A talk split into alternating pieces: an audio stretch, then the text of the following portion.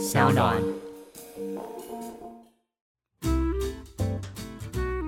接下来哦，就我就直接讲重点就好。他们就是稍微几经呃波折，就稍微争吵了一下之后，然后那个女生就是直接拒绝沟通，然后她就拉着我的手准备要跟我进房间，这样，然后她就进去房间，反正已经进去房间了，然后那女生就把门锁起来，然后那个男生就疯狂的就是推门，然后扬言就是要要做掉那个女人，然后要把我做去阳明山买了这样。然后我在里面也不敢动，我在里面也不知道我要干嘛，这样，对。然后那个女生就是一直抱着我，然后我就拒绝她，就推她这样子，对。然后到后面我就是觉得忍不住，我觉得这个场面真的是没办法收拾了。这场面太疯狂了，是吗？对，我就想说赶快及时止损好了，我就赶快开门，这样先主动跟那个男生示好。他说不要激动，不要激动，没事没事，好不好？然后他也是一样，就很凶这样，对，还是什么没事吗？这就没事。然后这边这个频道是可以讲脏话的嘛？他有他有很多脏话，对，算了，我就不讲。啊，没关系，他就是我们都能够猜测到，他那个毕生所学都出来了。大家好，我是干哥，欢迎大家收听干哥真实社会事件部，在调通台北市的调通，嘿。很多人一听会觉得这个名词非常熟悉，为什么？大家可能听过六条通、八条通，对不对？除了酒店和茶室之外，在夜更深之后，还有另外一种店家，他会承接着条通最后的酒酣耳热，那就是南公关店了。我们今天非常开心的邀请到 Ryan，他来跟大家聊聊南公关店里面的秘密哦。欢迎 Ryan。嘿，干哥好，各位听众好，好哇！我可以告诉各位 SoundOn 的朋友，这个 Ryan 哈是干哥哈，可能哦数年来见过最帅的男公关了，真的。那很多女性观众可能听到会心里觉得痒痒的、飘飘然，对不对？啊，不告诉你，你如果想见到 Ryan 的话，那恐怕比登天还难。好，我们回到正题，你是怎么接触到男公关的这个工作呢？大概做了多久？哦，OK，好，我做这个工作啊，大概半年到一年，其实没有很久。然后当时其实我还是在学生时代，嗯哼，还在念书是不是？对，那个时候我还在念书，念大学嘛，对不对？对。然后我的时代背景是，对，在念研究所，然后我准备要考公职的状态。哦，你要考，本来想要考公职啊，嘿，就是说你想要，就是说，对，可能到公家机关去比较有保障，是不是？呃，对，算是算家庭教育给我这样的一个理念。Ryan，你不要再骗了，现在给我的感觉你完全是口是心非。没有没有没有没有，我虽然就是就是求稳定人，可是我也是蛮蛮喜欢新鲜感的啦。那你那个时候应征的时候呢，不觉得说这个可能是一种特种行业的？那你是怎么样去应征这个工作呢？哦，这件事情如果就是照时间轴讲起来的话，其实是这个样子的。因为那个时候我还是学生，然后也没什么钱嘛，然后准备，因为还没毕业，所以还不能就是进入公家机关上班这样。对，然后有一天我就接到了一个网络上的陌生讯息，然后他们说要他的名目是应征男模，然后我在好奇心的驱使之下，我就过去。对，然后直到过去就是一个狭窄的办公室之后，然后才会觉得就是事情事情有点好像不是这么简单这样，对吧？对，然后之后就是知道了是这样的工作，然后上了贼船吗？也算一半吧，对啊。可是就将错就错，然后自己也喜欢新鲜感，就觉得哦，好像可以尝试一下。嗯哼，所以说当时他所开出来的条件应该还算优渥吧？嗯、呃，对，我觉得以就是跟白天工作比起来的话，算优渥蛮多的。可是他有告诉你上班的时间吗？哦，这个时候他就有点避重就轻了。他没有跟你讲实话，对不对？对，没有跟我讲就是完整的实话。其实投入到工作场合之后，才会发现有一些就是出入的地方。好，OK。男公关店通常是长什么样子？那自己过去是在什么样的店工作？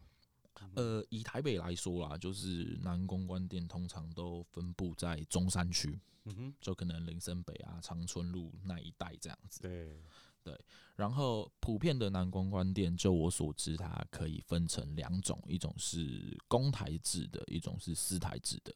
那所谓的公台制呢，就是大家是在开放的包厢，然后也是一样娱乐。然后私台私台制呢，就有点像酒店这样子。嗯哼，啊，就是有包厢那种，是不是？对，就是有包厢隐蔽起来。OK，那来南公关店的客户大部分是小姐吗？有没有遇到过比较特别的客人？有没有客人会是哎一掷千金啊？不过她是阿姨呀，啊，或者是哎呦，你一看到她，你就会肃然起敬，因为知道这个人的穿着打扮仪表不凡，很可能他是总裁夫人，或者是布庄的千金大小姐啊？有没有可能是像这样子的对象呢？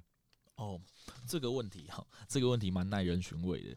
呃，我把我把这个问题当成就是酒店的客群分布啦。如果要我回答这个问题的话，其实我觉得大概会来我们南公关店的大概分成三类人。第一类人就是像一般八大行业的小姐，然后第二类人就是特殊就是特殊族群的，好比说政商名流，好比说一些就是。集团千金之类的，然后第三个是同性恋，我大概可以分成这三种人。啊，等一下，同性恋？对对对对对，怎么这个我就不太懂，为什么有同性恋？有同性恋，嗯，要怎么解释这个问题啊？因为他们喜欢男生，所以他们来找男生的娱乐，对，大概可以这样解释吧。哦，我能了解了。对对对，其实我知道，其实，在条通或者林森北路的，他们也有一个。专门的同性恋的公关店哦，对，是有这样的，就是嗯商业模式存在的，也也有那种专门专门的店嘛。对，其实是有的。呃，因为就是说现在观念开放了嘛，对不对？嗯。所以说他们也可能会到正常的只收女客人的那种呃男公关店去找他们心仪的男公关。对，也许他们可以找到适当的对象，是吗？嗯，应该是说，就是我觉得方向是这个样子的，因为店里面他们就是来者便是客，他们也没有特别规定说，就是一定你是男生女生，你要几岁才能来这样，对啊。那如果是呃纯粹的男同性恋者，他们来这个店里面消费的话，你们也要以一样的态度去这个接待他们吗？对，就专业来讲是要的，就是说。这样讲会不会太客套？对啊，就是不管怎么样都要啦。对，反正你来你就是客人。对，好，那我跟各位解释一下，其实这个男公关店里面呢，据干哥所知了哈，应该就是除了喝酒以外，那跳舞是最重要的，是吗？嗯，对，那是在早期的公台店算跳舞算是必备技能，跳舞跟划拳算是必备技能。那现在呢？现在稍微就是变得比较多样化，这样。呃，如果套一句就是企业发展来讲，就是有点专业分工的感觉。哦，对，我觉得就是以我接触的历史来讲啦，嗯，对，因为呃，我算是这一行的，硬要这样讲的话，我算是菜鸟嘛。对，我有接触过非常非常多的男公关前辈，嗯，对，然后他们就是分成很多类人，有些人就是身怀绝技，什么都会这样，然后有些人就是超会喝酒啊，然后有些人超会划拳，很厉害，然后有些人很会骗女生这样，对，然后 现在啊，现在的状态就比较偏向说，就是，嗯，我觉得要怎么讲这个问题啊？这个问题其实最大的症结点在于，呃，跟我共事的有一部分的是那个时候啦，我是说那个时候的时代背景，跟我共事有很多是跟我差不多年纪的人，就大概可能二十出头岁吧，那个时候的二十出头岁，所以他们就是其实也不太懂什么人情世故啊，还是怎么样，所以他们就很做自己的，在以为自己在玩这样，就以为自己在唱歌啊，以为自己在喝酒这样，就面对人这样。okay. 哎、欸，今天这样讲起来也蛮有趣的，所以每个族群都有它有趣的地方嘛，哈。在我的认知里面啊，在酒店小姐、嗯、来这边的酒店小姐，大概可以分成两类两类人。对，一种就是他们工作很不开心，他们就是觉得自己在常常在服务人，然后常常常在做一些自己不想要做的事情，然后来到这边，他们可能就会有一些报复心态啊，然后就会玩的比较超过一点。他们觉得说，我也想要被服务，这样，对，这是属于负面的，对。然后正面的，就只是单纯把这个东西当成是一个，呃日常的消遣这样。然后他们那种人，就这两种人，就是一种他们玩的不会很过分，一种会玩的很过分。对，有些小姐如果就是常去酒店，朋友应该会知道，有些酒在特定的酒店里面，小姐是会需要脱衣服的，对吧？嗯嗯，那他们。有些人是觉得没什么差，可是有些人他们觉得很有差，他们觉得自尊心很受辱，可是他们又以他们的就是外在条件可能也不适合去，就是没有办法到一些不用脱衣服的店，所以他们就被迫屈就在那里。对，背景是这样。我打个岔哈，干哥毕竟是老了，因为干哥在这个过往的这个历程之中哈，我还没有真的看过在男公关店。因为在干哥那个年代叫做牛郎店，啊，虽然不太雅，嗯，可是我还没有看过男公关要脱衣服的，嗯，但今天在我眼前这位 Ryan，他刚刚为什么会讲出脱衣服这件事情呢？就是这个女消费者变态到女客人变态到要他脱衣服啊。那如果要叫 Ryan 脱衣服的话，我看到很多客人都醉了，都都疯狂了，为什么？因为而且汗臭起来就后悔啦，醒来就就赞了啦，你知不？连男生看到都会心动。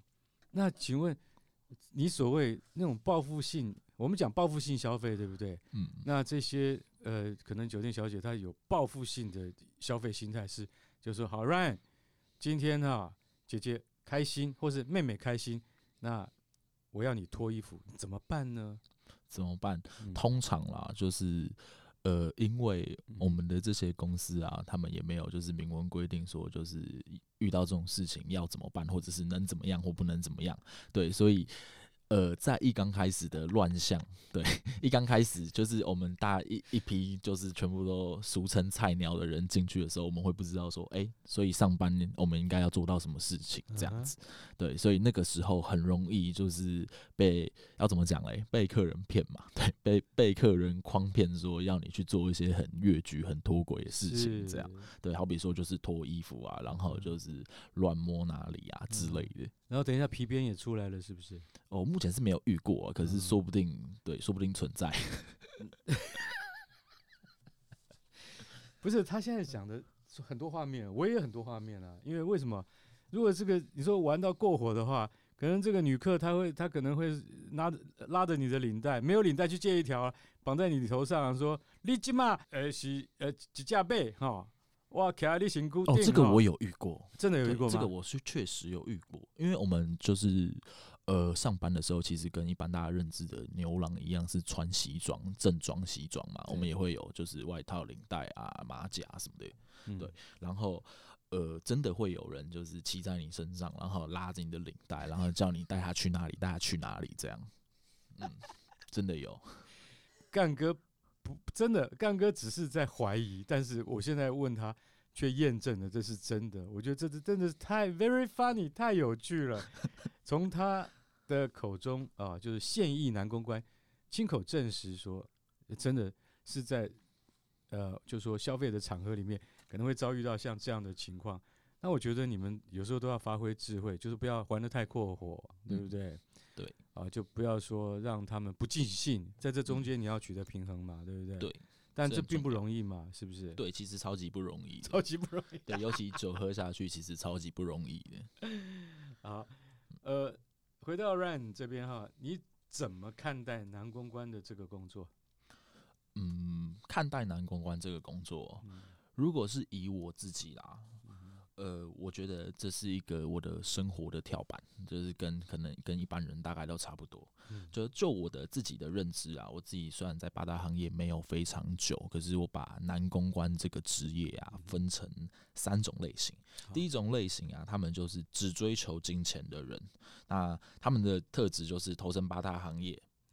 他们没有办法自我抽身，因为可能他们在白天或者是在其他的领域上面没有一些专业的技能，或者是他们还没有想好自己的未来，嗯，然后也可能不太去想自己的未来，就觉得哦，有一天就过一天这样，那我就把赚到的钱一直花，一直花，一直花，那花没有了我再去赚，这个算是呃我普遍看过，以我自己经验看过最最大宗的所有男公关里面占比例最多的就是第一种类型。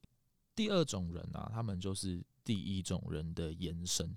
延伸，对，所谓的延伸就是他们虽然就是跟我刚刚第一种人讲的一样，他们只追求金钱，然后可是他们加上了一个理想的延伸，他们可能有一些理想，比如说我现在要去赚钱，为了什么东西，这是有目的性的。那第一种人是相对比较没有目的性的。那可能目的是很多人都是我听过很多目的啊，比如说要给家人治病那种古老的古老的梗嘛，对不对？对，然后自己呃家里人生病，然后自己在外面欠钱，对之类的，嗯、像这种人，嗯、对，然后他们可能弟弟要上学啊，没有学费啊，对对对对，就很多各式各样的理由，反正就是缺钱的理由，很像酒店小姐的上上班的理由。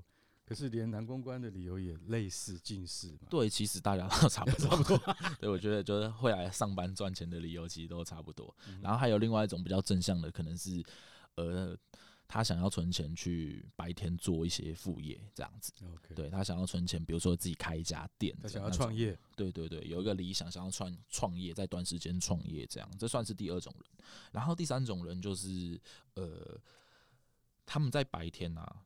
突然生活受限，比如说读书没办法工作，比如说就是，诶，车祸好像有点太夸张哈。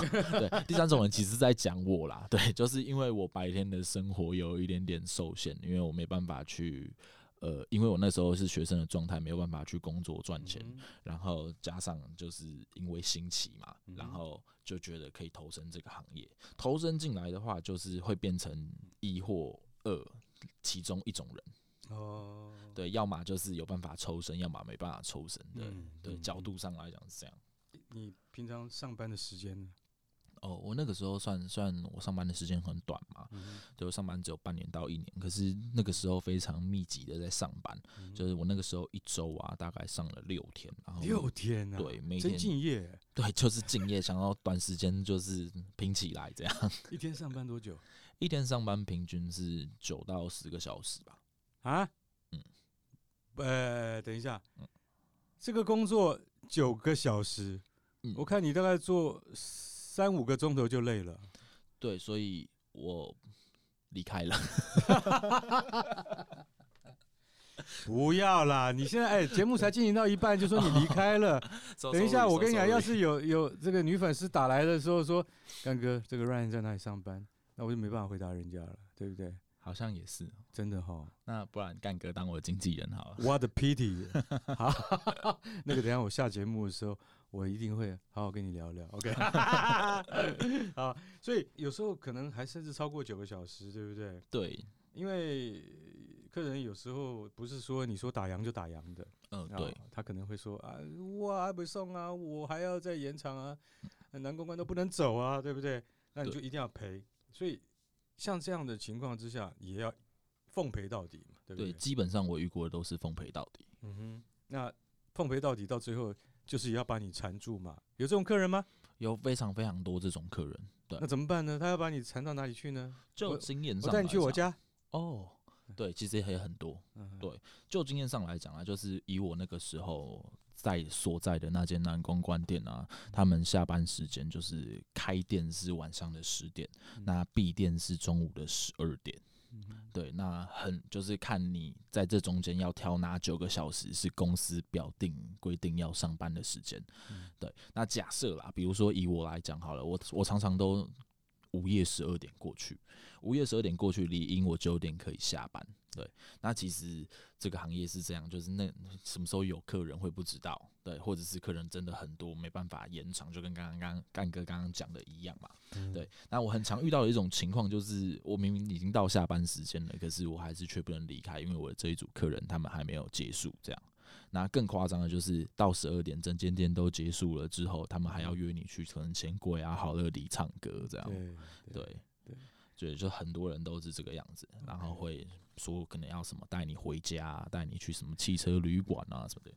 啊，对，你终于绕一圈绕绕回到我要问的那个那个问题了，对不对？我说，对对对，缠着你说好要去汽车旅馆，那就算了哈，对不对？嗯，马上就能够下决心吗？就是说我我我不能够跟你去，或者是说，呃，因为据据干哥的经验呐，哈，那个通常来讲的话，来这个店里面的客人哈，这些女生呢，会让你想要跟她去汽车旅馆的话，应该在占比上很低嘛？占比上应该非常低。非，你不要这么老实嘛，对不对？我的意思只是告诉你，说这边几年，不是啦，不是边几年。我的意思是说，他带你去的话，一定是他付钱，对不对？哈。对。可是说句实在话哈，这个。人类是一种动物，那种动物哈，男女这边就就会有分别。就是说，如果是男对女的话，啊，这这个女生她是一定要收费的啊。嗯。可是，在女对男的情况之下，那这个男生是等于是，你知道我的意思吗？就是说，哦，我知道，他不收费的，但是他他一定必须要有那个动力嘛。对对对。所以我刚才回到我刚才问题，就是说，在这种情况下，你所遇到的女客人。会让你有那个动力的比例会很低。好，嗯、我们用这个刚才讲的是文言文，我们用白话文讲说，嗯、你看的会硬的不多。嗯，对，同意。不是，我希望讲的让大家都能够听懂，好不好？就是说，你看到他会硬的话，你才会跟他上 motel 去，嗯、对不对？嗯、对。但是，呃，如果说他邀请你到他家去呢，那是另外一种情况。嗯，这也是另外一种情况。可是不是都是殊途同归吗？是殊途同归啊，殊途同归对吧？你要怎么样拒绝？哦，如果我今天硬不起来的话，要怎么拒绝嘛？刚刚是想问这个问题。对对对对对对对。OK OK OK。对，就 我很常我很常用的一招啦，就是说我就是下面发言这样。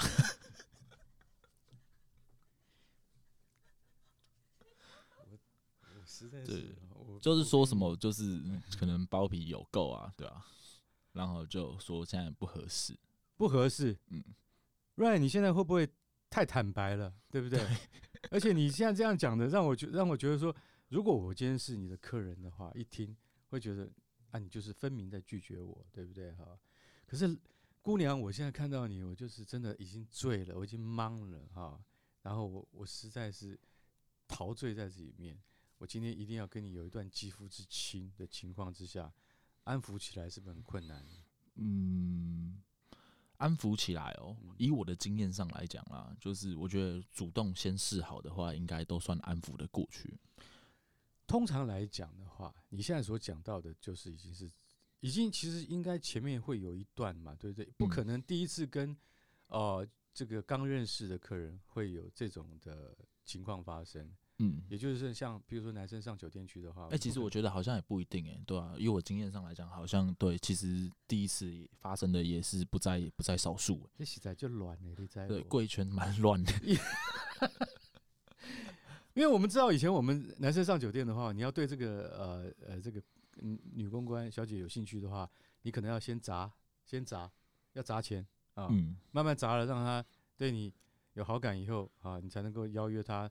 等等去做你想做的事情，可是，呃，我相信男男生跟女生反过来，男公关店的话，应该反过来也是一样，就是说，那女性消费者她来的话，她应要先对男公关砸钱啊，博出信任感跟好感之后，你才能够得到你想要得到的东西。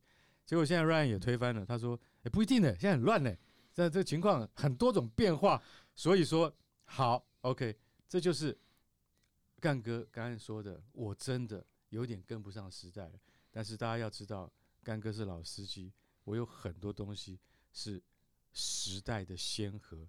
等一下再告诉你。哈，来 来这里的客人，他是纯粹享受快乐，那是最棒的。但是听说也有来这边报复她的老公的，真的有这种事情吗？哦，我之前就有遇过几个类似的。我举一个我印象比较深刻的例子。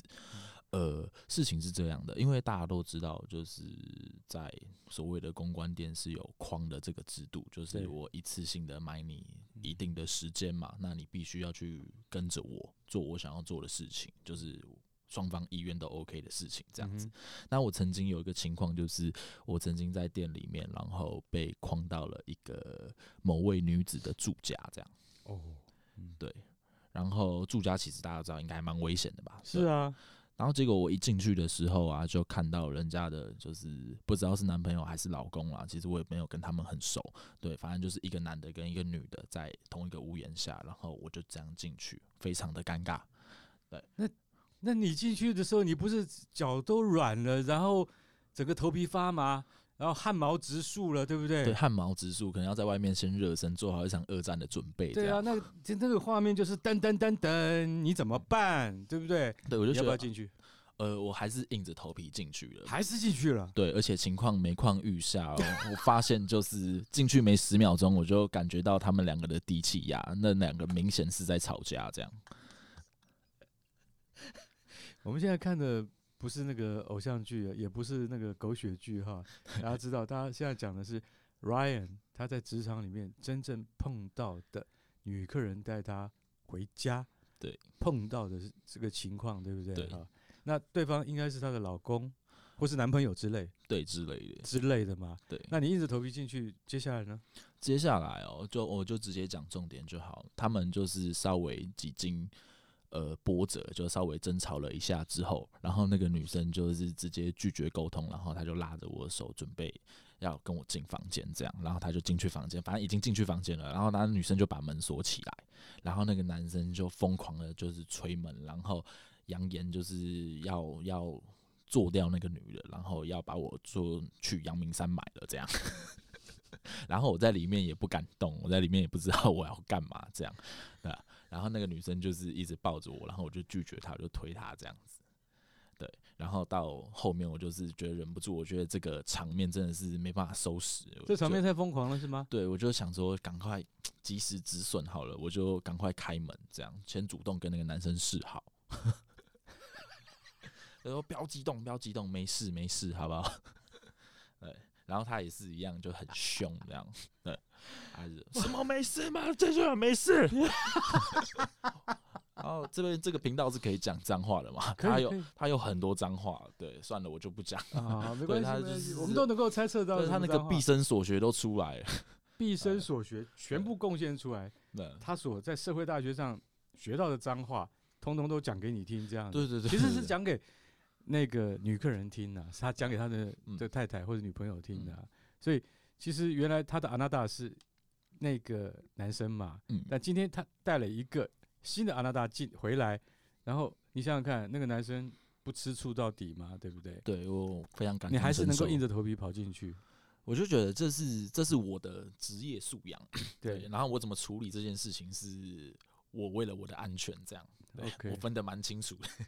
就是我不能够因为说，哦，这个很危险，然后我就不去就拒绝，对，就不去。对，我觉得这我，但你没有料到里面有一个人这样，对，完全没有料到。那碰到了也要面对嘛？就已经碰到了，就已经三个人，你你跑不掉啊，六目相对了，没有办法。啊，拍谁哦，game 丢，收仔哈，拍谁拍谁，拍谁有叫 foodpanda 吗？有点牵强。那时候穿着西装送 foodpanda，感觉蛮牵强。在这在一般这样的情况发生的时候，可能会报警啊，干嘛闹、啊、兄弟呀、啊，怎么样都会断手断脚等等诸如此类的、啊。Ryan 他竟然很冷静的能处理这件事情啊，而且最后安全而退嘛，对不对？嗯、我觉得他真的是不能说出生之毒，而是说他应该是在这个呃环境底下看过很多了，嗯，所以经验告诉你说要冷静。去应付这个情况，嗯，不管发生什么事情，你要本着你的专业，不要怕。对，是，其实我们也想知道这一点。男的会想要追着我跑，这样，然后女生会拉住他。那个时候的情况是这个样子啊，呃，我这边省略很多剧情。对，事情是这个样子，我反正就是我被诓过去嘛，然后我就是噼里啪啦到了那个住宅，然后我一开门就是见到这两个人嘛，我就走进去，走进去完之后他们争吵，争吵完之后女生把我拉进去，这是第一趴，然后。之之后，我主动开门，就说没事没事，我一定不会跟他干嘛。我只是就是碍于我在工作，没有办法在这个时间点离开。然后那个男生他就直接就是甩了一叠钱给我，就说你现在马上走，就是说到现在你现在马上走这样。对，然后我就我当然就觉得哦，我拿到钱了，我已经就是可以交代了这样。对，我回去店里面也有也有的交代了，然后我就很开心的走了。对。对，很开心的走了之后，那个女生就是跟那个男生在吵架嘛，对他们就继续把你拉回来，对，继续吵架之后，那个女生又打电话回去公司，又把我拉回来，对，所以我又就是又又再被诓了一次这样子，对。所以我就又不能又不能走了，就一半就叫司机掉头又回来，然后那个男生已经走了，就听说就是他们已经就是。我觉得他们应该没有同居啦，对他们应该没有同居所以就是那是那个女生的房子，然后那男生的房子应该也在同一个社区里面。果然那个男的是他的阿娜达而已。对，应该只是就是伴侣或者是对男女朋友。然后结果那女生又把我叫回来，然后可能因为男生住的太近还是怎么样，我不知道。就是他们又把他又把我叫回来，然后幸好那个时候我们在客厅，对我们那个时候在客厅，然后就很 peace 这样，然后结果那个男生又撞门进来，然后就。就开始就是要毕生所学出来，然后就说 就是要把我卖掉啊，然后就是现在要叫人来这样之类的。这听起来真的有点复杂。然后我就说我很冤枉的，对，我就真的，我就那时候就真的觉得我很冤枉。我就说我不是，我不是故意的，我不是真的想来，好不好？对吧？可是我也没办法跟你讲，我不是，我不能，我不想来，我没办法，就是在那个情节脱口嘛，对吧？然后，反正我最后就是直接拿了第二次的钱，然后就跑了。还有第二次的钱呢？对，有有有有有。那那天晚上很赚。那天晚上就是莫名其妙就没做什么事情，就只是搭搭两趟计程车而已，然后就赚三四万块台币。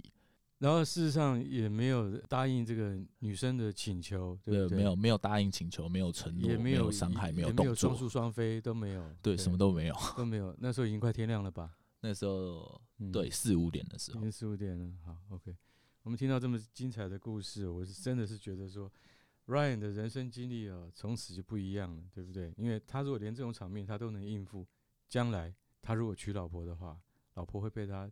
整治的服服帖帖的。其实男生啊，要去身为一个男公关的这个工作者嘛，那其实啊，我觉得他算是一个非常需要专业度，然后也非常呃，要怎么讲嘞？底层嘛，非常黑暗。的一个工作，因为他跟女生有点不太一样，因为毕竟虽然我们是做着一样的工作，我们跟酒店小姐可能做着类似的工作，可是男生需要扛的压力是非常非常多的。好比说世俗眼光的压力，好比说男生其实是一个比较嗯具有攻击性的动物，比起女生来讲啦。对对，所以如果面对一一样面对吃醋的情况，好比说今天呃。女生带着男生来店里面消费，好了，他可能是他的朋友，可是他们名义上是朋友，可是实际上谁知道？说不定那个男生喜欢他，这样。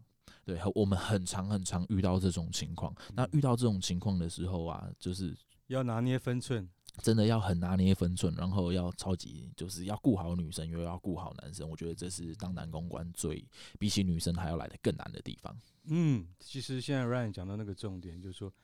你不晓得这一对他们来究竟他们什么关系？对，你要是怠慢的女生啊，可能会这个让男生也不高兴，或者是说你对男生太好，那女生她可能也会。这这种这中间有一些分寸拿捏。老实讲一句，你要察言观色就对了。对，就是那有压力的。察言观色的能力很重要。对，怠慢女生就跟刚刚干哥刚刚讲的一样嘛，就怠慢女生就没钱赚，怠慢男生就被打。就大概是这样的情况，非常有趣。那男公关的女客通常是酒店小姐，你们应该很享受吧？就是说，诶、欸，平常酒店小姐我们摸了要钱呢，那她现在今天送上门来，是不是我们就是可以诶，别急耶，对不对？会不会有这种这样的心态？这应该算是身为一个男公关唯一一个福利吧。对，这我解读成是唯一一个福利，其他的 watch day 后，对，可是这这方面是没话说，好不好？所以说，您刚刚讲的是，就是说，真的是天外飞来一笔，你到了女客人家里面的那那一段故事哈，那大概是我自己跑社会新闻也没有听过这么辛辣的。不过公关店常会上演辛辣的肉欲片段，真的遇到很喜欢，呃，你这种公关的女客人的话，那么会跟男公关在阴暗的角落进行灵与肉的交换是行为，发生了人与人的连结。虽然店家告诫不可以这样啊，绝对不可以这样，在我们店里面这样子哦，但是那个爱欲还是很难阻止，是不是？嗯。这个问题哦，其实，在夜场生活就是真真假假嘛，大家应该都就是略有耳闻。对，那就我自己的经验上来讲啦，就我自己的经验，我觉得这这样的状况，刚刚刚刚讲的这个状况，其实每天都在上演。对，每个每天每个包厢每天都在上演。嗯，干哥真的老了，为什么？以前我们在牛郎店里面，我们看到，不管你要干嘛哈，我告诉你哈，在这边最多哈，只能这样子哈。然后呢，你要干嘛的话，一定是要那个对面啊，宾馆就在那边，你要干什么就去那边。但是我可以告诉你，不要随随便便脱裤子。你如果要把裤子脱下来的话，哈，一定是要在确定你已经得到适当的报酬，哦，就是说你已经上钩了，对这个小姐她已经上你的钩了，你才能够付出自我。不然的话，这样你是赔了先生。又折兵了，你知道以前哦，我只能说以前教育训练非常好，呃，现在好像没有教育训练这种事情，对，就是哦，你就上场自由发挥啊，大家时间到下来领钱这样。好，那嗯，这个你自己最脱序的，就曾经在店内啊，你已经快要擦枪走火了。对于男公关来说，在这边看到的酒店小姐。呃，真的是很多元，而且是你如果想要对他们怎么样的话，都不会有困难，是不是这样？对，在这方面就是还算蛮方便的。哦，在这 方面算是蛮方便的。那这个工作，我说句实在话，你的亲友知道吗？这个工作，以我自己的例子的话，我是兄弟姐妹加一部分的好朋友知道。哦，对，父母呢？父母不知道，那你上班这七八个月，自己有女朋友吗？哦，那个时候我是有女朋友的。你有女朋友，你还能够去做这样的工作，你不是常人呢。呃，你真的有很大的时间控制大师的能力，是不是？呃，我觉得那是一个逐梦吧。等一下，那个名词叫什么？时时间管理大师，时间管理大师哈，对不对？我跟我我真的觉得那这这些名词哈，我第干哥第一次听到的时候，我说什么时间管理大师？他说，哎呀，就那个那个那个空姐嘛，这个跟那个空少的事情，那个新闻衍生出来的。我说我看新闻真的没有看仔细，现在发明了新的名词叫时间管理大师。那最近因为八大行业疫情的问题，所以造成所所有的类似的行业都等于是必须要先歇业嘛。嗯啊，在歇业这个过程之中，是不是就是造成你暂时也离开这个圈子的原因？哦，它算是我一半的原因，一半的原因，对不对？对。那所以说，你暂时离开了这个行业，会不会 Ryan 再回来这个行业？我觉得再回来这个行业的可能性是完全投身的可能性应该是没有啦。可是我觉得就是。依照就是人喜欢玩乐的个性来讲的话，我觉得不无可能会把这个当成兼职，当成兼差这样子，是不是？OK，好，这个其实我老实讲一句，这也蛮符合人性的。Ryan 这样回答的话，我觉得他真的是说了实话。为什么呢？因为这个行业男公关店真的是太有趣了，这里面纸醉金迷，你不但能够可以观察人性，你还可以看到很多有趣的人跟事。但是呢，干哥必须要说，这一集这样做是不够的。为什么？你知道吗？因为干哥还有很多问题要问 Ryan，还有包括干哥从男公关店的历史开始讲起。比如说，干哥说，呃，其实最早二十五年前，台北市的牛郎店最有名的牛郎店的老板娘都是女生。而不是男生，就是说开牛郎店的老板，他一定是女生。有三个人是代表性人物，一个是陈姐，一个是刘姐，一个是徐姐。所以我们常常会说，牛郎店就是三个女人的战争。至于到底是怎么个战法，战到老会老底，保证精彩。下次干哥一定会再做一集给大家听。如果喜欢我的节目，请记得到 Apple Podcast 给我五星点评，或是到我的脸书还有 SoundOn 的讨论区留言给我意见。如果有想听的主题，也请大家告诉我，只要我找到好的故事，就会说给大家听。